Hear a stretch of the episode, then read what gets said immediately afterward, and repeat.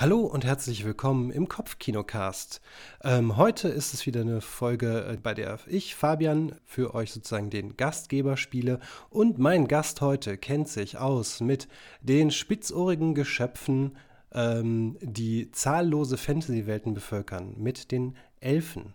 Äh, der Gast ist James Sullivan und es freut mich sehr, dass du hier bist. Hallo, ich bin gerne hier. Danke. ja, schön. Ähm, fangen wir gleich mal an mit einer Kernfrage der Elfen oder Thematik. Elfen oder Elben? Oh, das ist eine schwierige Frage. Vor der Frage standen wir schon mal. Also, ich habe damals mit Bernhard Hennen den Roman Die Elfen geschrieben. Mhm. Und da war natürlich die Frage, Elfen oder Elben? Und es mussten natürlich die Elfen sein, weil Bernhard bei Das Schwarze Auge so die Elfen so ein bisschen mitgeprägt hat. Ah ja, also klar. Richtung, mhm. ne? Und ähm, aber wir dachten, naja, ähm, das reicht uns nicht. Wir brauchen einen anderen Grund. Ich sehe schon, wir steigen, wir steigen direkt ein in die, in die Besonderheiten.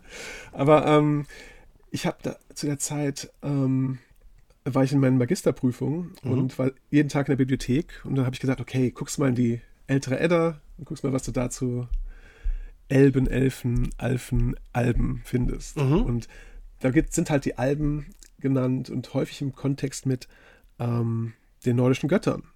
Und unsere Überlegung war dann ganz einfach, dass wir sagen, die Elfen, das sind die, diese bodenständigen Kreaturen und die Alben, das sind diese abgehobenen, fast gottähnlichen, götterähnlichen ähm, Figuren. Also haben wir uns für Elfen entschieden. Das heißt, für mhm. mich ist es Elfen.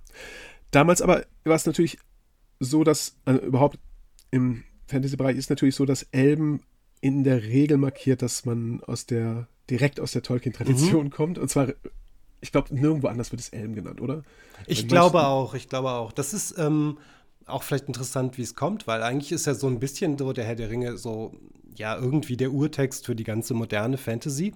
Und äh, dass dann die Übersetzung eigentlich äh, Elben äh, hätte das vielleicht im deutschsprachigen Raum ja prägen können, aber anscheinend hat es das irgendwie nicht.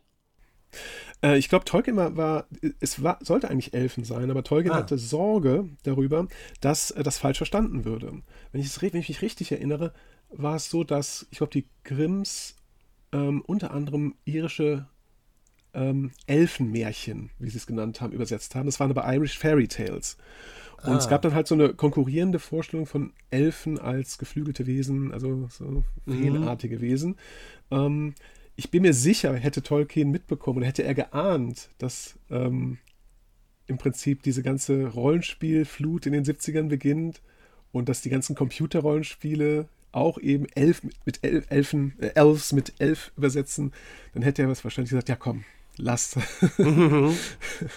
ja, Zumal es ja auch im, auch im Englischen ähm, die, diese Doppelung mit den Weihnachtselfen gibt. Insofern, naja. Ja, das stimmt. Aber diese, diese ganzen Bezeichnungen für, für diese Völker, Wesen, wie auch immer, ähm, die sind ja auch äh, irgendwie eine Zeit lang war es ja, glaube ich, auch sehr austauschbar. Oder beziehungsweise halt diese, das Übernatürliche lässt sich halt schlecht mit so eindeutigen Kategorien auch ähm, oder ein, einordnen oder diese fantastischen Kreaturen aus Sagen. Ja, ist richtig. Ja, ja es ist halt, ähm, wir können ja damit machen, was wir wollen. Mhm. Sehr, sehr unterschiedlich ähm, ausgestalten. Wenn man also an die Anfänge zurückgeht, sind diese Wesen auch nicht besonders klar definiert. Ne? Und die haben dann immer wieder irgendwelche Phasen, in denen sie klar geprägt werden. Und Tolkien ist natürlich eine davon. Mhm. Ähm, ja. Aber es gibt natürlich auch schon vor Tolkien, also Anfang des 20. Jahrhunderts, ähm, wurde eigentlich das, was wir heute so als Elfen-Elben verstehen, eigentlich schon ähm, von Lord Dunsany geprägt. Er hat so einen Roman geschrieben, ähm, Die Königstochter aus dem Elfenland, heißt das auf Deutsch, glaube ich. Mhm, ja, ich, ich glaube schon. Mhm. Und auch ein paar Erzählzyklen, in denen ähm, Elfen vorkommen. Also große, großgewachsene Elfen, menschenähnliche Elfen. Ähm, und ich vermute mal, Tolkien dürfte das bekannt gewesen sein. Oder die haben aus der gleichen Quelle geschöpft. Das ist auch möglich, aber ähm, das ist ziemlich klar, dass es Anfang des 20. Jahrhunderts so geprägt wurde, wie wir es heute kennen. Und dann natürlich Rollenspiel, ne? Also, mhm, genau. Ne?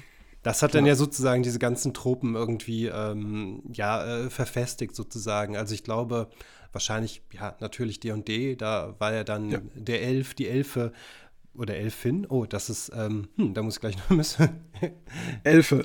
Die Elfe ist dann ja sozusagen der, äh, es war ja damals dann auch eine eigene Charakterklasse und ich glaube, das hat das dann irgendwie nochmal festgelegt auf die Jahrzehnte danach. Also es hat sich ja, ich meine, selbst bei Schwarze Auge ähm, war das dann ja eigentlich auch ein sehr ähnliches, äh, auch ein, fast genau die, die gleiche äh, klasse. Also, ne, jemand also kann ein bisschen Ich glaube am Anfang ja. Mhm. Ich glaube am Anfang ja, aber äh, ich, wenn ich mich richtig erinnere, ich weiß nicht, vielleicht ging es nur mir so, ich hatte den Eindruck, dass die so sich ein bisschen an den nordamerikanischen indigenen Völkern mhm. Das kam, haben. Mm, ja, das kam später äh, ganz stark rein. Ähm, das war schon, das war schon ein bisschen was von, von einer gewissen ähm, Karl-May-esken äh, ja, ja, Romantisierung, die da auch mitschwang. Das war auch, das äh, ja, genau. Das war auch auf eine gewisse Art und Weise, wie vieles beim Schwarzen Auge typisch deutsch. Das ja, das stimmt. so sagen.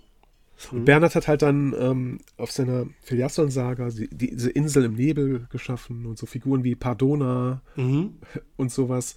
Genau, und, Pardona äh, war ja die ähm, im Grunde diese böse Elfe, die äh, Kreaturen erschaffen hat aus also aus Mischwesen, die auch irgendwie sich mit dämonischen Mächten eingelassen hatte, ne? Ganz genau, ganz genau.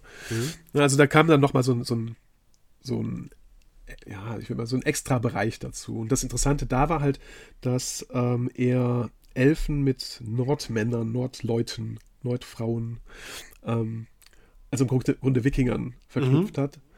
Und das hat natürlich einen Reiz, ne? Diese, diese, diese Wikinger treffen auf diese merkwürdig entrückten Wesen, diese bodenständigen Wikinger treffen auf diese merkwürdig entrückten Wesen und ähm, es gibt natürlich einen Clash. Das hat auf jeden Fall ein großes äh, Konfliktpotenzial, ja.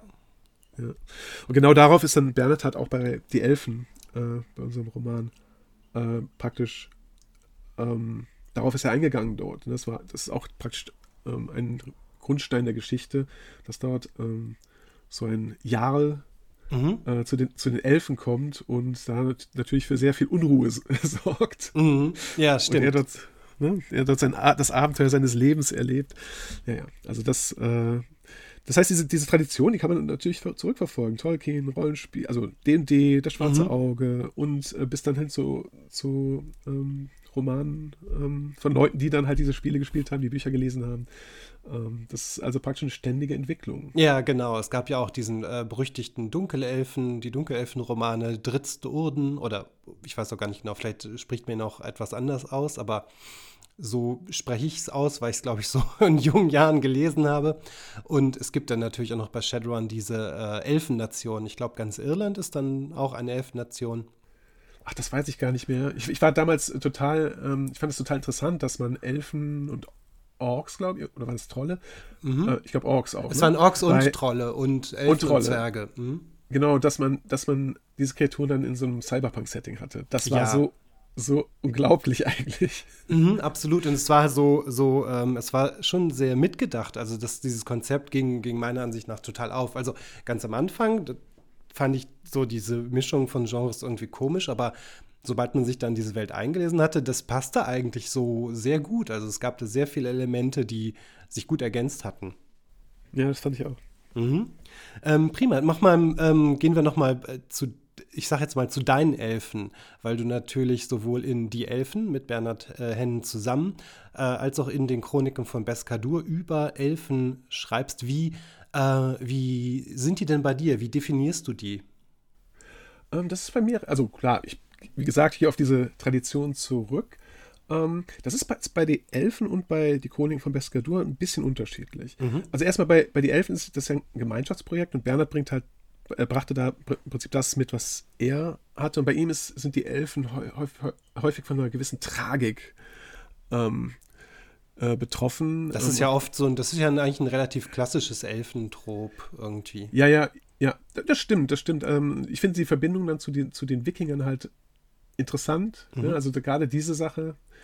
Ähm, und ich kam eher von einer anderen Ecke. Das Interessante ist, dass die Chroniken von Beskadur auf einer Spielwelt von mir, also eine Rollenspielwelt von mir basieren, die ich damals gespielt habe, ah, bevor okay. ich die Elfen geschrieben habe mit Bernhard. Und ein paar Sachen sind dort sozusagen eingeflossen.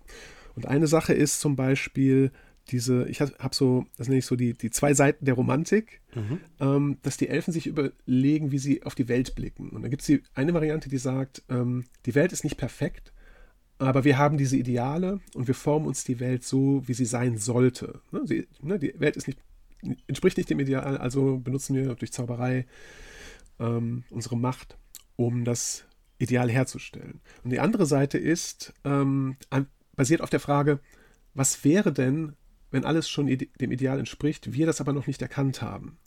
Und das ist im Roman dann halt ähm, in den beiden zentralen Figuren, ähm, Elfenfiguren, äh, abgebildet, ähm, dass, oder eigentlich die Gesellschaft ist eigentlich eher nach diesem Idealweg konstruiert.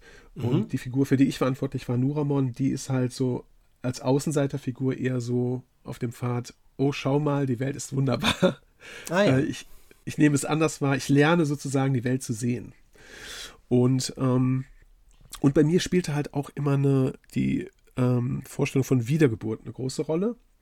Äh, dass ähm, die Elfen ähm, eigentlich, die leben, die erreichen sozusagen einen Zustand der Erfüllung und dann entschwinden sie in so eine Art Jenseits. Ja? Und ähm, wenn sie aber ihr Ziel nicht erreichen und zwischendurch sterben, dann werden sie wiedergeboren und können es sozusagen nochmal versuchen. Ah, okay. Und das zieht sich, zieht sich bei mir sehr, sehr, sehr, sehr stark durch. Ne? Das, ähm, dieses, dieses Wiederholen von Leben sozusagen. Ah, okay. Ja, Elfen sind ja oft entweder sehr, sehr, sehr langlebig oder ja sogar unsterblich im Prinzip. Und dann äh, ist das ja eigentlich im Grunde quasi eine ähm, gewisse Sterblich, also eine gewisse Über, ähm, wie sagt man das dann, dann am besten, sind dann ja bei dir äh, äh, ja nicht nur unsterblich, sondern oder also du, du oder vielmehr werden sie, erhalten sie ja so eine Unsterblichkeit durch die Wiedergeburt. Aber sie erinnern sich nicht. Das ah, nicht der, oh, fatal. Also das heißt, sie müssen erst, äh, sie können sich erinnern, aber das ist ein super schwieriger Pfad. Das heißt, sie werden wiedergeboren mhm. und sie wissen nichts von den vorigen Leben, nur aus Erzählungen. Das habe ich aber nicht nur auf die Elfen bezogen, sondern auch so auf die Zwergenvölker, bei denen ist das sogar noch extremer. Die äh, schreiben Tagebuch und die schreiben aber nicht, ich mache das und das und ich mache das und das, sondern die, die schreiben, du hast das und das gemacht, du hast das und das gemacht. Und äh, die werden sehr häufig wiedergeboren.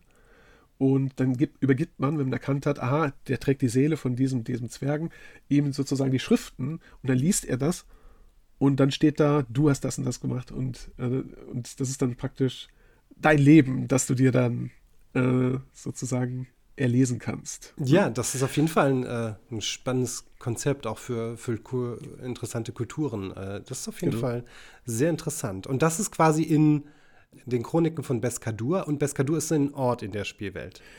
Das ist, das ist, äh, das ist jetzt wirklich tatsächlich aus die Elfen. Das habe ich da, Ach, diese, diese Vorstellung ja. mhm. der, der Wiedergeburt, die habe ich bei dieser Spielwelt gehabt, habe sie bei die Elfen sozusagen ausgearbeitet und an dieser Figur Nuramon ähm, praktisch lebendig gemacht. Und ich habe das aber wieder auf, aufgegriffen, tatsächlich in meinem Roman. Ähm, diese Vorstellung läuft ein bisschen anders als bei die Elfen. Da ist es so, dass ähm, die Elfen wahrscheinlich wiedergeboren werden, sie es aber nicht merken. Es gibt im Prinzip mhm. nur ganz wenige, bei denen sie es merken. Und unsere Hauptfigur ist ein solcher Elf. Ähm, der ist die wieder, die, er ist im Prinzip die Inkarnation einer legendären Elfe, mit der wichtiges Wissen ähm, verschütt gegangen ist. Mhm. Es ist mhm. einfach nicht mehr da, ist mit ihr gestorben. Und seine Aufgabe ist es natürlich, die Erinnerung an dieses Leben wiederzubekommen und dieses Wissen wieder der, der Gemeinschaft äh, zugänglich zu machen. Und ähm, er ist die siebte Inkarnation. Alle sechs vorher sind gescheitert. Die hat es irgendwann raus in die Welt der Menschen und anderen Wesen gezogen und die sind allesamt dort umgekommen. Und ähm, der Roman beginnt halt mit seiner Volljährigkeit und äh, dem Versprechen, dass er nicht hinaus in die Welt gehen wird. Aha. Natürlich wird er, es ist keine Frage. Ne? Na gut, es ist ein, es ist ja, ein, es muss ja was passieren. Ähm, da frage ich mich natürlich sofort, gibt es da ein Limit? Er ist die siebte Wiedergeburt, ist das was Besonderes? Aber vielleicht wird das ja im Roman ähm, enthüllt.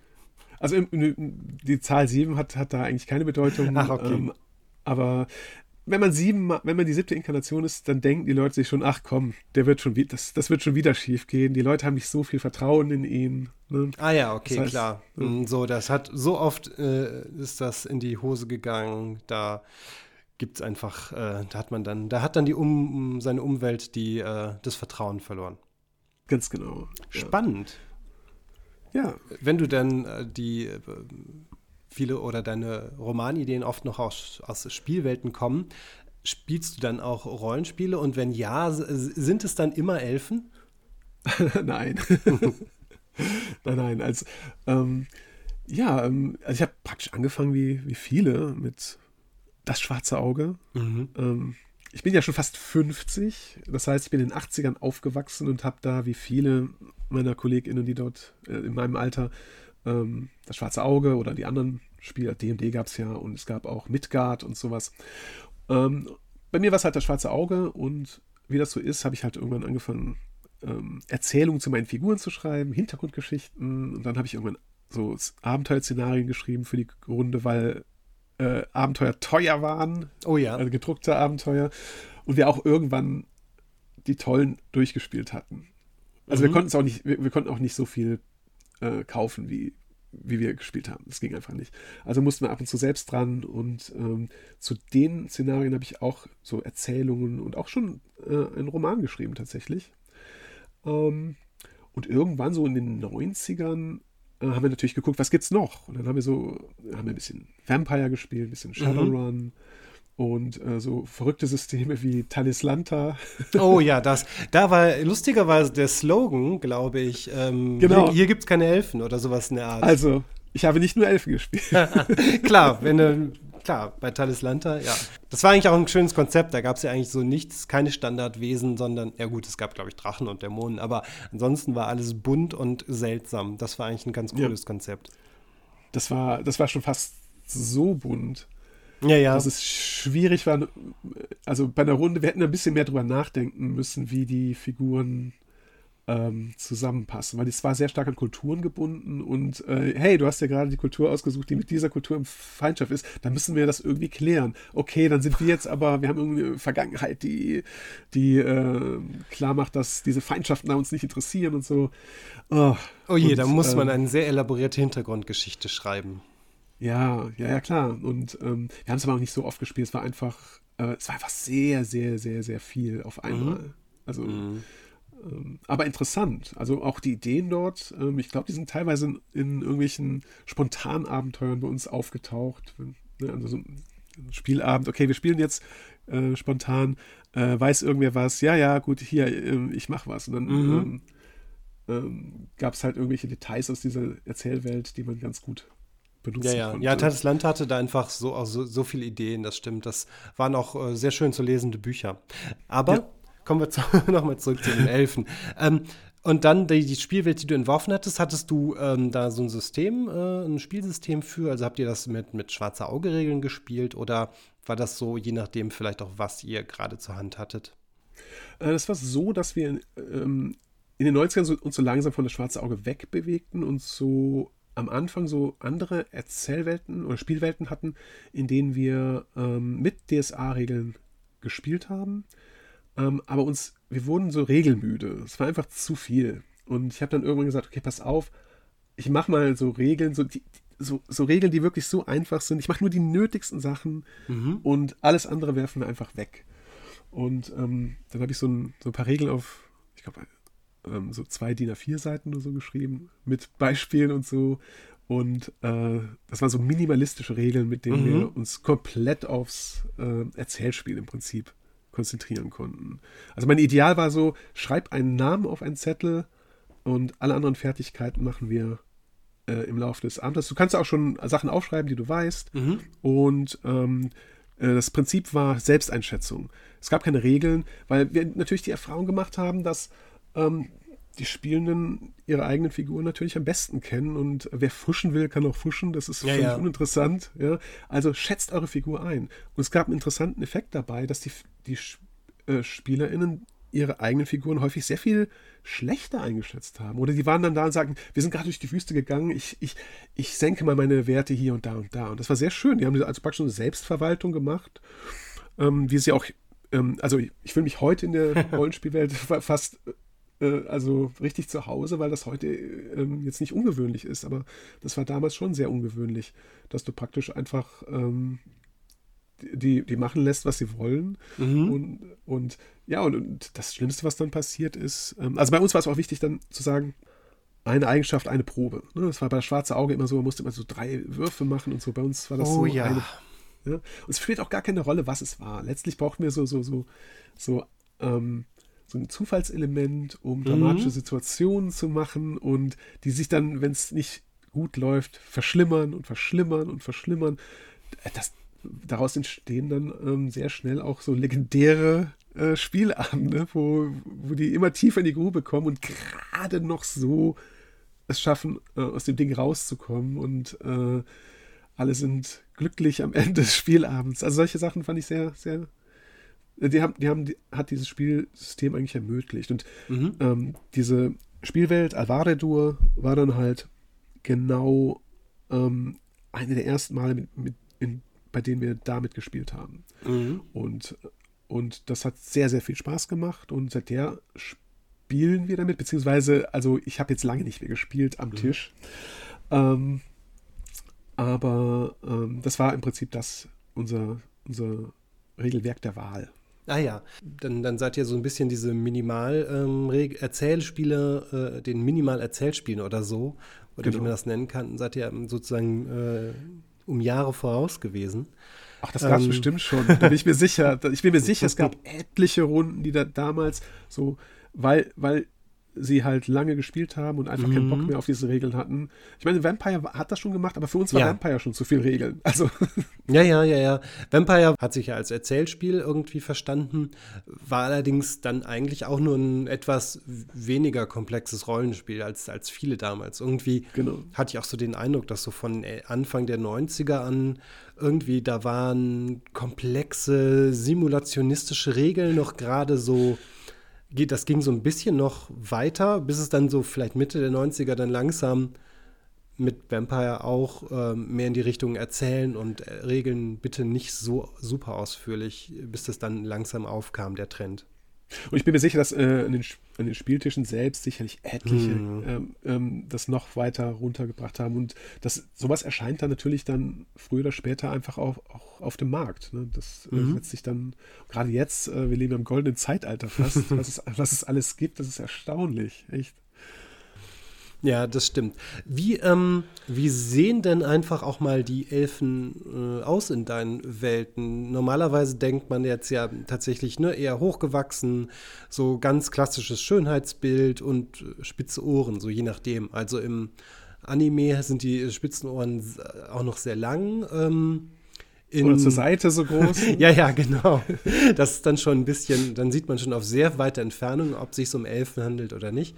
Ähm, dagegen so in, in den äh, in den Tolkien-Adaptionen, da sind die spitzen Ohren ja relativ dezent. Ähm, genau, aber äh, insgesamt so das, das Äußere von Elfen, wie ist das bei dir so? Also beim, wenn ich jetzt hier die Chroniken von Bascadur nehme, da ist es mhm. so, dass die schon dem klassischen Elfenbild entsprechen. Die haben spitze Ohren, ähm, sind vielleicht ein ähm, also es gibt eine Stelle im Roman, bei dem die, die, die Figur, Arduas, die Hauptfigur, zum ersten Mal Menschen sieht. Und er ist schockiert, schockiert, wie ähnlich die sind. Ah. Und er, die, man hat ihm immer gesagt, irgendwie, die haben breitere Hüften, die sind nicht so groß wie wir und so weiter und so weiter. Und er kommt zu dem Ergebnis, die wollten mich doch nur von ihr fernhalten. Mhm. Hätten wir nämlich gesagt, dass die Gemeinsamkeiten überwiegen, dann, ähm, dann ähm, hätte sich für mich ein ganz anderes Bild gegeben. Das heißt, sie sind schon extrem menschenähnlich und bei mir bedeutet das auch, dass die eine komplette Vielfalt, äh, körperliche Vielfalt haben. Mhm. Das heißt, wir kriegen die in allen Hautfarben, in allen Körperformen, ja, und ähm, das heißt, ich hatte kein Problem mit Ringe der Macht, dass dort ein schwarzer Elf ja. auftaucht. Ja. das war für mich, ich fand die Diskussion sehr, sehr interessant. Oh je, ja, es ist immer, ähm, ja, man, man zuckt dann schon immer innerlich ein bisschen zusammen, weil man weiß, da gibt es jetzt irgendwo so Diskussionen, wenn es, weiß nicht, wenn es schwarze Superhelden, schwarze ElfInnen, schwarze Personen in, ja, in, in Fantasy und Science Fiction auftauchen. Das hat natürlich viel damit zu tun, dass, ähm, also mit der Anlage von vielen, vielen Dingen in der Fantasy. Also mhm. bei den Elfen ist es ja so, die werden häufig so gezeichnet, ähm, sieht man auch bei Tolkien. Äh, die Kultur von denen ist geprägt von rückwärts zurückblicken ein bisschen. Also früher war alles besser, früher war die Magie noch rein, früher war alles noch pur und ähm, das, setzt, das ist in der Fantasy weit verbreitet. Und ich, wenn der Realität sich jemand hinstellt und sagt, früher war alles besser, dann wird er heute Boomer genannt. Ja? Mhm. Ähm, zu und, Recht. Ja, zu Recht. Und, aber in Fantasy-Romanen ist das halt noch tief drin. Früher mhm. war alles besser. Und meine Überlegung war ganz einfach zu sagen, drehen wir das doch einfach mal komplett um.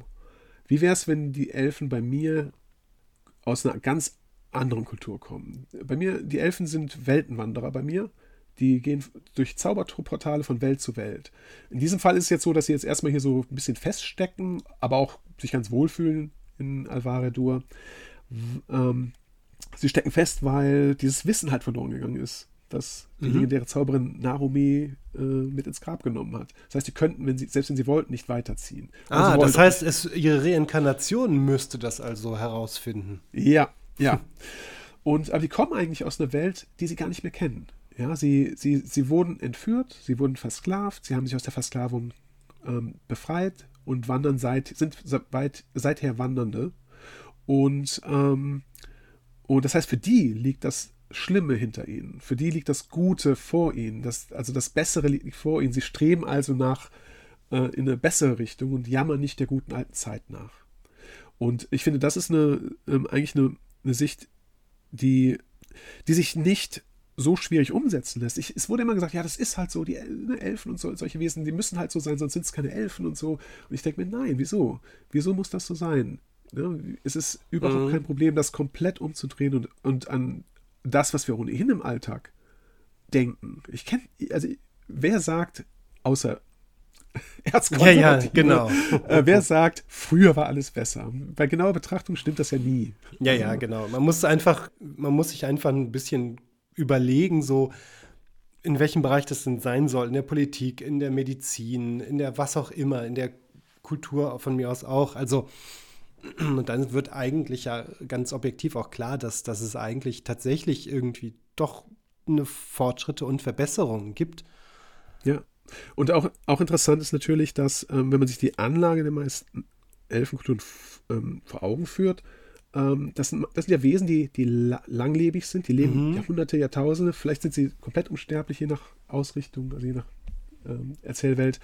Und was ist das für ein trauriges Dasein, zurückzublicken und zu sagen, ach, früher war alles schön. Während sozusagen das ganze Universum vor dir liegt, alle Möglichkeiten, während du dabei zugucken kannst, wie sich die Dinger immer ähm, weiter aufspalten, immer komplexer werden, immer interessanter werden und du blickst zurück zu, zu dem sehr langweiligen Ursprung, wenn es sowas überhaupt jemals gab. Ne? Also das, ich, ich glaube nicht, dass das der Kern von Elfen ist, dieses Rückwärtsblicken, dieses Konservative, sondern ich glaube, der Kern dass ein wichtiges Element ist ähm, so ein gewisses Privileg, mhm. dass sie mhm. nämlich lang, dass diese Langlebigkeit ist, ist nicht ganz unwichtig, bei mir zumindest, äh, weil sie dann einen ganz anderen Blick auf die Welt bekommen. Ja. Also im, im, im Roman habe ich das, ähm, da sagt die Tante unserer Hauptfigur, wenn du jetzt darüber gehst, dann handle nicht wie ein Elf. Geh nicht auf Elfenweise vor. Auf mhm. Elfenweise vorgehen heißt so gemütlich sein, die Zeit verstreichen lassen. Irgendwann funktioniert die ganze Sache und sie sagt ihm, geh, geh auf Menschenweise vor. Die Dinge bewegen sich schnell.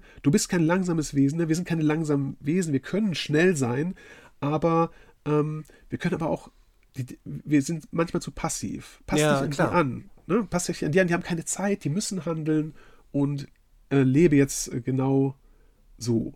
Und mhm. so, so läuft dann halt auch der Roman. Es ist, ähm, wir erleben dann praktisch, es, die Handlung geht dann sehr, sehr schnell voran und wir leben wie die Hauptfigur, ähm, wie die Dinge für, wie die Dinge eigentlich zu schnell passieren und trotzdem man am Ende hoffentlich das Gefühl hat, äh, viel, viel erlebt zu haben. Und, ähm, und ich denke, es ist nicht schwierig, ähm, so, sozusagen die Elfen sich Elfen zu eigen zu machen. Mhm. Ich denke, es basiert immer auf irgendeinem Konzept, auf einem interessanten, geheimnisvollen Konzept. Und wenn man das dann, dann ähm, ähm, aufbaut und ähm, durchzieht, dann äh, kommt das andere, glaube ich, ganz von alleine. Und, mhm. also, und diese, diese scheinbare Unsterblichkeit ähm, oder bei mir äh, die, diese, diese Wiedergeburt und ähm, Inkarnation und sowas, mhm. das, ähm, das das ist, glaube ich, das Geheimnis, das äh, sozusagen die von anderen Kreaturen dann halt absetzt. Wobei ich natürlich andeute, wobei ich natürlich andeute, dass äh, das vielleicht auch für die anderen Wesen gilt, nur dass die noch nicht die Fähigkeit gefunden haben, das zu erkennen. Ne?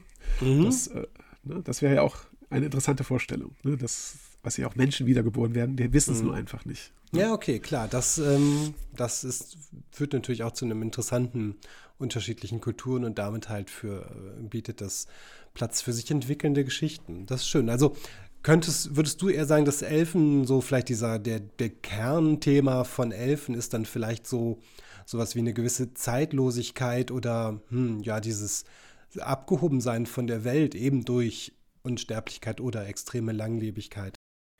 Ich würde ich würd es, würd es so formulieren, ähm, obwohl die mit den Füßen auf dem Boden stehen, mhm sind sie durch diese Langlebigkeit so ein bisschen aus dem Augenblick gelöst und sind nicht so, vielleicht nicht so gut darin, die Dinge, die in kurzen Abständen passieren, abzuschätzen und wirken auf andere häufig sehr kühl, kalt und uninteressiert.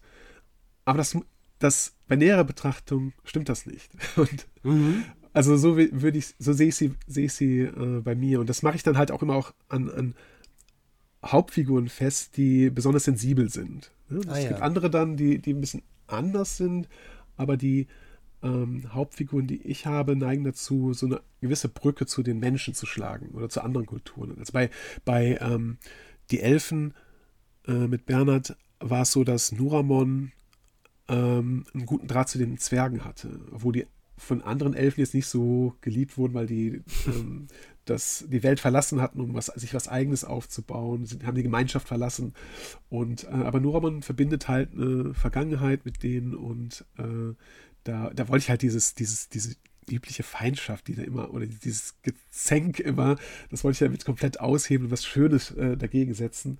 Und ähm, das alles ist möglich. Ne? Das ist, ähm, und trotzdem ist es immer noch im, im Rahmen. Ja, genau. Dem, es ist so ein ne? bisschen, ne? genau, wenn, wenn Elf, wenn man jetzt Elfen irgendwie schreibt, die, weiß ich nicht, nur einen halben Meter groß sind und irgendwie nur fünf Jahre leben, dann passt es ja irgendwie gar nicht mehr. Dann ist es ja nur so ein, so ein, so ein äußeres Kostüm oder wie auch immer. Also ein paar Kernelemente sind dann schon irgendwie seit Tolkien oder seit, seit Lord Dunsany vielleicht hm, sozusagen doch schon ein bisschen vorgegeben. Ja, sicher. Also ich erinnere mich an eine Diskussion, ähm, da sagte jemand, äh, da stellte jemand die Frage, gibt es dicke Elfen? Okay. Und ähm, ja, viele Leute sind der Meinung, dass das nicht so ist. Und bei mir, in meinem Kreis, ich frage darum, ja, wie, wie seht ihr das? Und für mich war es völlig klar, natürlich gibt es dicke Elfen. Das ist völlig, völlig klar. Und, ähm, ähm, und ich habe bei mir eine ähm, Figur, das ist eine dicke, schwarze Frau. Das ist die mächtigste Figur in diesem Roman.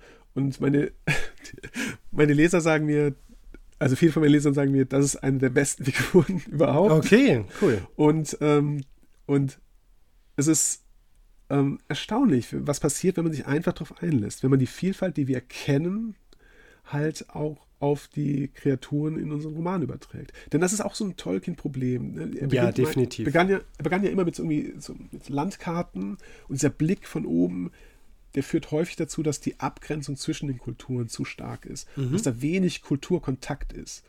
Ja, also, und ähm, da finde ich immer die Sword and Sorcery viel interessanter, was das Worldbuilding angibt. Die haben dann, da gibt es dann diese Riesenstädte und da sind dann irgendwelche Diebe, die Natürlich. Diebe in dieser Stätte. Oder der äh, Barbar, der irgendwie in die Stadt kommt.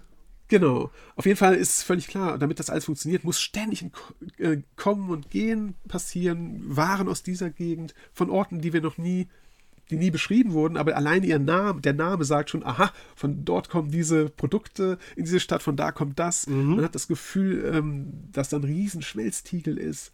Und ja, genau ne, diese Art von Kulturkontakt, die müsste es eigentlich, wenn man, wenn man sich diese ja. Welten anschaut, wie, wie, wie ja, üppig die teilweise sind, die müsste es geben. Genau, die Und, muss es, ich meine, es ist auch kein bisschen unrealistisch. Ich habe letztens wieder irgendeine Doku gesehen, ähm, dass in Wikingergräbern chinesische Seide, ähm, ähm, asiatisches ähm, na, Porzellan etc. gefunden wurde. Und das war halt äh, zu einer Zeit, wo wo ich weiß nicht, das schnellste Verkehrsmittel wahrscheinlich eben diese Schiffe waren, äh, die, die Wikinger-Schiffe waren. Also das zeigt einfach, dass es schon immer so einen fast globalen Handel gab, ähm, zumindest von allen in Verbindung befindlichen Erdteilen und dass das irgendwie Gedanken, was jetzt irgendwas nicht hingehört, dass das so fremd äh, äh, war für diese globale Welt, die wir seit Jahrtausenden haben.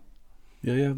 Das ist, das, das ist halt genau das, was, was zu leicht passiert, wenn man diese Kreaturen sich ausdenkt, dass man die äh, Trennung zwischen den Kulturen, in denen sie vielleicht vorherrschend sind, zu eng zieht. Und dann kommt man natürlich sehr schnell hin, dass äh, diese Kultur dann äh, positive Eigenschaften mhm. bekommt, die andere negative Eigenschaften. Ne? Zwerge sind gierig, die müssen nach unten graben, um immer wieder ans Gold zu kommen und so.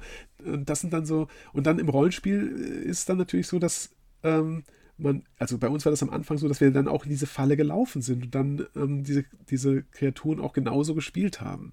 Und bis wir dann gemerkt haben, das ist total uninteressant. Ja? das war nett am Anfang, aber ähm, lass uns da mal äh, was anderes machen. Und äh, dann passieren natürlich interessante Dinge. Mhm, genau, wenn man die Klischees durchbricht. Ich glaube, ich hatte genau. tatsächlich auch äh, irgendwie nie gedacht, ja, dicke Elfen könnte es geben, bis ich irgendwie mal in, in Shadowrun, ich glaube im Regelbuch war das so ein Nebensatz, so ist ihr Charakter äh, ein, ein, ein schlanker, hübscher Ork oder eine dicke ja. Elfe und da dachte ich so, Hä? Yes. Moment mal. Haha, aber Moment mal, nee, ja, ist doch klar, stimmt. Ich meine, ne, gerade bei Shadowrun sind ja Elfen ja nur Metatypen des Menschen und, und alle anderen ja. auch.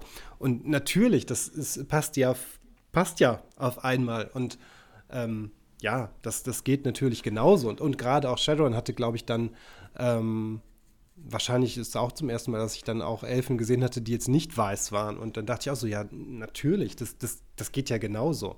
So ungefähr. Aber es ist interessant, dass, dass es ein Cyberpunk-Setting braucht, um das, äh, um das zu machen. Genau, es brauchst du diese, diese komplette Postmoderne, dieses äh, genau. ja, Science-Fiction-Element, weil irgendwie war Fantasy ja sehr lange sehr traditionalistisch oder es wurde sehr, hat sich so oft auf so sehr schmalen Pfaden bewegt, um das jetzt mal mhm. neutral zu formulieren. Ja, das stimmt. Und ähm, ja, Mhm.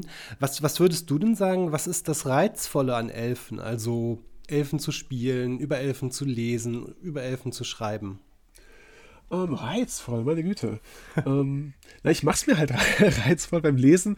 Beim Lesen finde ich die gar nicht so, so spannend meistens. Also ich lese das, lese das aber ich habe jetzt nicht die Vorliebe äh, gegenüber anderen ähm, Kreaturen. Aber ähm, beim Schreiben war es einfach so, dass ähm, es mir die Möglichkeit, also in dem Fall jetzt, ist natürlich auch mein Ausdruck meiner selbst. Mhm. Und ähm, also als schwarzer Autor in der Fantastik bin ich natürlich, in, oder überhaupt als schwarzer Mensch in Deutschland, bin mhm. ich natürlich häufig die einzige schwarze Person im, im Raum. Und ähm, das kann ich natürlich auf kann ich natürlich direkt abbilden in, in, Texten, indem ich über schwarze Menschen in Deutschland schreibe. Oder ich ähm, kann es auf verschiedene andere Weise machen. In der Fantastik habe ich die Möglichkeit, das extrem zu verfremden. Ja. Bei die Elfen habe ich das halt auf, ein, auf einen Elfen projiziert, also meine ganzen Fremdheitsgefühle auf einen Elfen projiziert, bei dem man, dem man aber nicht ansieht, dass das die Fremdheitsgefühle von der schwarzen Person ist, weil Nuramon nicht schwarz ist. Ja, ja. ja? Aber trotzdem äh, ist es da drin.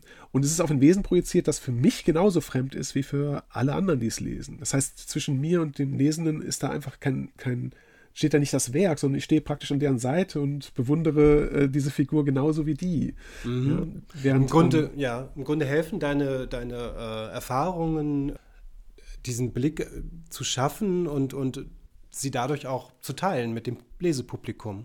Auf jeden Fall. Also jetzt beim Neuen ist es so, dass äh, die Aduas, die Hauptfigur, ist jetzt schwarz. Das ist keine mhm. Frage. Ich habe seitdem, ähm, also diese fast zwei Jahrzehnte äh, habe ich damit verbracht, so immer so ein bisschen, mich ein bisschen mehr zu trauen, ein bisschen sichtbarer mhm. zu werden.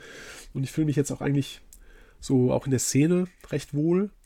Und ähm, auch da ist es dann wieder so, dass ich dann Dinge, die mich betreffen, dort äh, hineinlege. Das ist dann ähm, natürlich Fremdheitsgefühle, dass, dass so eine gewisse Art von Isolation da ist, mhm. ähm, so ein Isolationsgefühl. Ähm, das bilde ich sicherlich ab, aber auch jetzt, ähm, wenn wir jetzt in größere Kontexte gehen, dass die Elfen ähm, aus der Versklaven kommen, ist, ich bin schwarzer Amerikaner, das ist, glaube ich, ziemlich, ziemlich deutlich, worauf mhm. ich da mhm. anspiele. Ne? Und ähm, äh, also in vielen meiner Bücher spielt so Dislokation eine Rolle, also dass, dass Kulturen entwurzelt werden, weggeschafft werden von dem Ort, an dem sie eigentlich waren, zu, zu einem anderen Ort. Die, die mhm. werden einfach entwurzelt. Das ist ja auch gerade in den letzten Jahren auch nochmal medial viel aufbereitet worden und dass es klar wird, was das für ein, ja im Grunde, die, dass die schwarzen Communities ähm, sich halt, also dass sie sich beziehen auf, ähm, auf entwurzelte Vorfahren, die, die nicht aus freien Stücken entwurzelt wurden, weil sie irgendwie wegziehen mussten, sondern die halt Menschenraub, Opfer von Menschenraub wurden. Und dass das ähm, ja auch eine Belastung ist, also, also weil das ja auch traumatische Folgen hat auf Jahrzehnte hinaus. Ja klar, das ist, äh, das ist etwas, das, das einfach da ist. Also ich, und das ist natürlich, das ist natürlich, also ich habe es am Anfang gar nicht gemerkt, dass, dass diese Themen da sind, die kamen halt mhm. immer wieder. Ähm, auch so in den letzten Jahren so dieses und äh, auch vorher, also in der früheren Lebensphase von mir, aber dazwischen habe ich das auch wieder nicht wahrgenommen, ähm, ist so diese, diese Repetition, könnte man sagen, also Wiederholungen, mhm. ähm, die ich durch diese, diese Wiedergeburtssachen habe und äh, äh, eingebaut habe. Ähm, da, das ist natürlich eine äh, Marginalisierungserfahrung, dass viele Marginalisierte, die das Gefühl haben, ähm, die Dinge, dass die Dinge immer wieder bei Null beginnen. Das ist also im Deutschen, wenn wir jetzt so im, über Rassismus, den mhm. Rassismusdiskurs mhm. in Deutschland reden, äh, alle paar Monate kann ich äh, Leuten wieder erklären, dass ich das N-Wort nicht hören möchte ja. von weißen Menschen. Ja, und, äh, und ich habe immer das Gefühl, also ich hatte mal äh, Hoffnung, äh, dass im Zuge von ähm, äh, zu, im Zuge von Black Lives Matter, die das praktisch auch hier rüber geschwappt ist so ein bisschen, ähm, dass da vielleicht so ein Lerneffekt eintritt, aber wenn man es sich anschaut, so die, die Medien, da kann man alle paar Monate wieder die gleichen Diskussionen führen. Und diese Wiederholung dieses immer wieder anrennen müssen und immer wieder das Gleiche machen müssen, das bildet sich natürlich dann auch, ähm, kann ich natürlich dann auch dort so abbilden. Ne? Ja, es gibt ein bisschen sowas wie diese ähm, immer wiederkehrenden Kolumnen alter weißer Männer, dass, dass jetzt bestimmte Sachen, also das ist ja wirklich oft immer so, dass bestimmte Sachen doch wieder gehen sollten oder gar nicht so schlimm sein. Und das ist irgendwie, es wiederholt sich so, ja, weiß ich nicht, alle paar Monate wirklich. Ja, genau, alle paar Monate, ja. Es ist, ich sage ja immer, es ist wie bei ähm, und täglich grüßt das Murmeltier. Ne? Also und ich sage dann, sag dann, ach, ist schon wieder 6 Uhr, okay. Mm, oh je, Oder ja. Wann immer der Wecker da anging in dem Film. Ähm, ja, aber es ist natürlich auch, also ich habe manchmal den Eindruck, dass es sogar noch, noch wieder, dass es schlimmer wird. Also von mhm. äh, inzwischen, wenn, wenn, ich jetzt über so Neopronomen ähm, mhm. rede, die viele nicht-binäre Personen ähm, haben, äh, da gibt es dann Gegenbewegungen, die sagen, äh, ich habe keine Pronomen. Und da kann man nur drüber lachen. Äh, doch, ja, es ist, es ist, absurd, es ist, also, es ist lächerlich, genau. Es ist so. Äh, auf einmal fangen Leute an, Pronomen zu hassen, weil Leute. Also, anstelle, dass man mal fünf Minuten drüber nachdenkt oder so, ja. naja, keine Ahnung, oder sowas halt. Das ist erstaunlich. Also, äh, gerade in den letzten Wochen ist mir das aufgefallen, wie, wie häufig das, also gerade in, in den USA ist das extrem, mhm. ja, dass, dass äh, Leute sagen, sie hätten keine Pronomen. Und ich denke mir, ja, gut, ähm, selbst wenn du, ich meine, äh, du kannst nicht ohne Pronomen im Prinzip Sätze bilden äh, über dich. Und wie redest du denn über andere? Oder wie möchtest du, dass andere über dich reden? Also, du, wenn du keine Pronomen hast, muss ich immer den Namen sagen. Mhm. Redest, redest, du von dir selbst mit Namen? Genau, und äh, genau, am besten in der, oder in der dritten, wobei, nein, dritte Person ist ja auch ein Pronomen. Ja, es ja. ist schon definitiv sehr erstaunlich. Mhm, aber mhm. gehen wir mal, äh, wo wir gerade im, im weitesten Sinne im linguistischen Bereich sind. Mhm, Tolkien hat ja mindestens zwei Elfensprachen, Elbensprachen erfunden. Hast du auch äh, elbische, elfische Wörter dir ausgedacht für deine Bücher? Absolut. Also ich würde mich jetzt nicht in der Hinsicht mit Tolkien vergleichen, was der gemacht hat. ja gut, der hat ja, Jahre, der hat ja, auch jahrelang daran gewerkelt. Ich glaube jahrzehntelang. Ich muss das nicht. Äh, mhm. Ich habe das, ich habe gedacht, nee, das ist zu viel. Also ich mache das jetzt nicht um wie er. Ich glaube, es hat ihm einfach Spaß gemacht. Ja, ja. Ähm, ich, für mich war das schon zielgerichtet. Ähm, zum Glück habe ich ähm, unter anderem äh, Linguistik studiert, sodass mhm. mir gewisse Dinge dann natürlich leicht fallen. Und ja, ich habe dann tatsächlich ähm, so, so Sprachen entwickelt. Ähm, also das geht eigentlich, ist mehr oder weniger eine gewisse Grammatik, Grundgrammatik, die, die ich brauche, um so die, die wenigen Sätze, die ich tatsächlich da im Roman habe, ähm, einheitlich zu haben. Aber es ist natürlich nicht wirklich ausgearbeitet. Ähm, aber bei den Namen ist mir das sehr wichtig, dass ich, dass, dass ähm, ich weiß nicht, ob man es merkt, vielleicht merkt man es auch nicht, dass äh, das Gefühl besteht, dass das eine lebendige Sprache ist und die Namen auch tatsächlich Bedeutung haben. Und ähm, ich vergesse nur leider immer, was die Namen bedeuten, nachdem ich sie zusammengebaut habe. Ich habe ein riesiges Glossar mit, äh, mit Wörtern. Und ähm, ja, das, äh, das gehört für mich ein bisschen, bisschen dazu. Natürlich ist das ein, kann das auch problematisch sein. Ich neige dazu, ich bin da so, so auf der Wolfram von Eschenbach-Schiene. Wolfram ah, von mhm. Eschenbach hat genau, der, der, der mittelalterliche Autor, um es noch kurz genau. einzuordnen. Hm?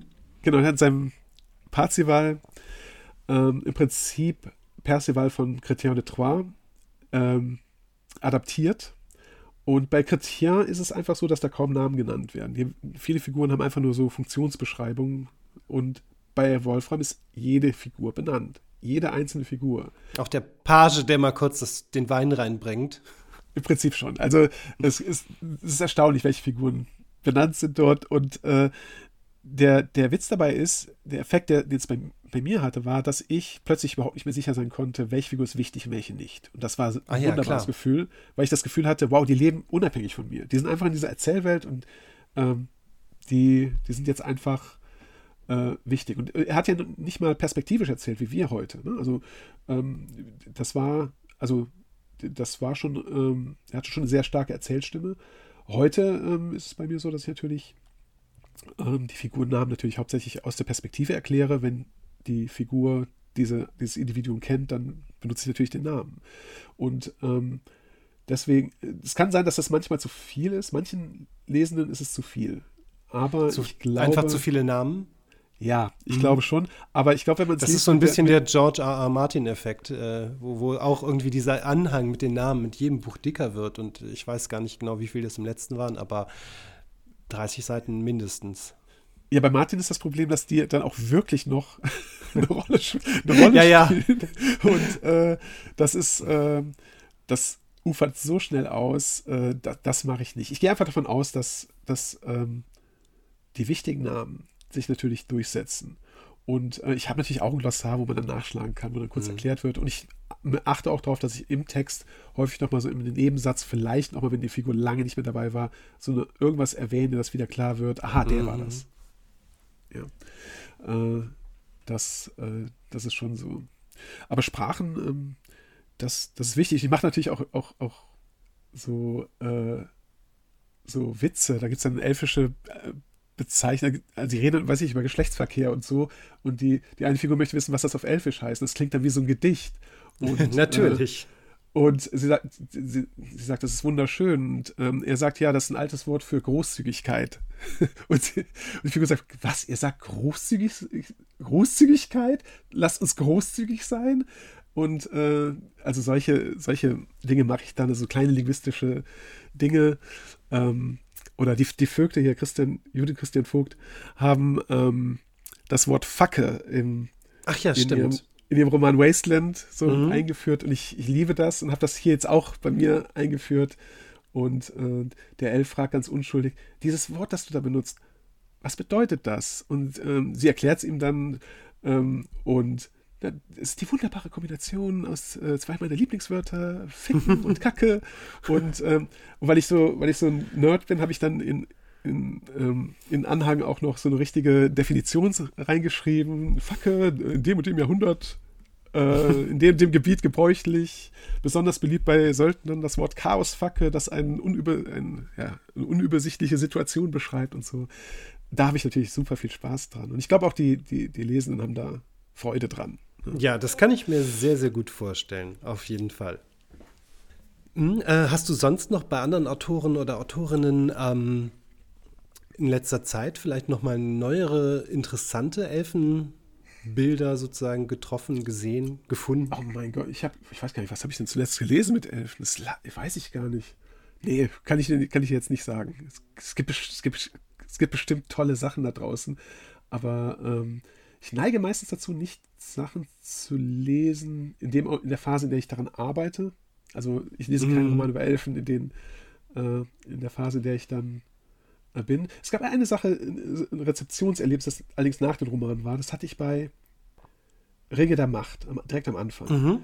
Da gibt es die Szene, wo Galadriel so, so ein kleines Schiff baut und die anderen und im Wasser fahren lässt und die anderen Elfenkinder, äh, die machen sich Spaß daraus, das zu versenken. Ach ja, Steine genau. zu bewerfen. Mhm. Mhm. Und das hat mich unglaublich beeindruckt. Ich weiß nicht, ob es, ob, ob die, ob den Machen klar ist, was sie da gemacht haben, ob das bewusst ist oder unbewusst ist. In dem Augenblick habe ich gedacht, wow, das, äh, die verhalten sich wie, wie Menschenkinder.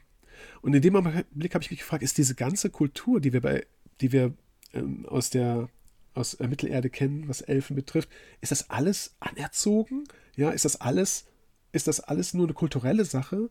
Ja, denn wie die anderen sich da verhalten haben, das war pures äh, Kinderverhalten. Mhm. Also das, der, das ist der Ausgangspunkt und die sind menschlichen Kindern so unglaublich ähnlich und irgendwas passiert dann in der Zwischenzeit. Das fand ich unglaublich reizvoll. Solche Kleinigkeiten, also an solchen Kleinigkeiten hänge ich mich dann immer auf und mache mir viel zu viele Gedanken darüber. Ähm, aber das sind natürlich dann auch Dinge, die, die ähm, aus denen ich dann lerne und wo ich dann sage, wow, aus, aus so einer Kleinigkeit kannst du unglaublich viel machen. Ja, da kann man, da steckt auf jeden Fall einfach eine Geschichte drin, sei es dann un, unabsichtlich oder, oder mit, mit einer Absicht der Erzählung. Genau, ja. Oder ein anderes Beispiel wäre eine, in den 90ern habe ich sehr gerne Babylon 5 geguckt. Oh ja, ich, jetzt würde ich sagen, beinahe wer nicht, aber vielleicht gibt es Leute, die es nicht getan haben. Ich glaube, es war die erste Serie, bei der ich so richtig, äh, die ich so rezipiert habe, wie man heute Serien rezipiert. Also wirklich ähm, möglichst mhm. äh, jede, keine Folge verpassen, immer schön gucken, wie es weitergeht. Und als die DVDs rauskamen, habe ich die sozusagen an einem Stück weggeguckt später. Ähm, und da gibt es eine, eine, Sache, die ich super interessant finde. Ähm, da gibt es eine Reporterin, eine Nachrichtensprecherin. Und die taucht ja. in der ersten Staffel so auf, ganz normal, und denkst du, ja, wo ist die Nachrichtensprecherin? Und da gibt es eine Revolte, ähm, also da gibt es einen Umsturz, im Prinzip eine Machtergreifung auf der Erde, mhm. und dann ist die weg. Und dann ist halt dann eine andere Reporterin. Und nachdem das, der Konflikt gelöst ist, kommt diese Reporterin wieder auf den Bildschirm und du kannst an ihrem Gesicht ablesen, dass in der letzten Zeit, also in der ganzen Zeit, in der dieser Konflikt herrschte, sie, ähm, was ich wahrscheinlich viel durchgemacht habe. Mhm. Und das ist, das ist eine Figur, die vielleicht an drei, vier Stellen auftaucht und so unglaublich tiefgründig, tiefgründige Gefühle im Prinzip mhm. auslösen kann. Das, gleiche wie bei, bei Game of Thrones, Hold the Door. Oh mein Gott, das, das hat mir, das hat mir, das hat mir das Herz gebrochen. Das sind, das sind die kleinen oder größeren Details, ähm, die so eine Welt dann, dann richtig lebendig machen. Finde ich auch. Ja, Vor allem, die sind so unglaublich die sind unglaublich effektiv. So Kleinigkeiten, das ist ja fast nichts, was du da an, an, was du da machen musst.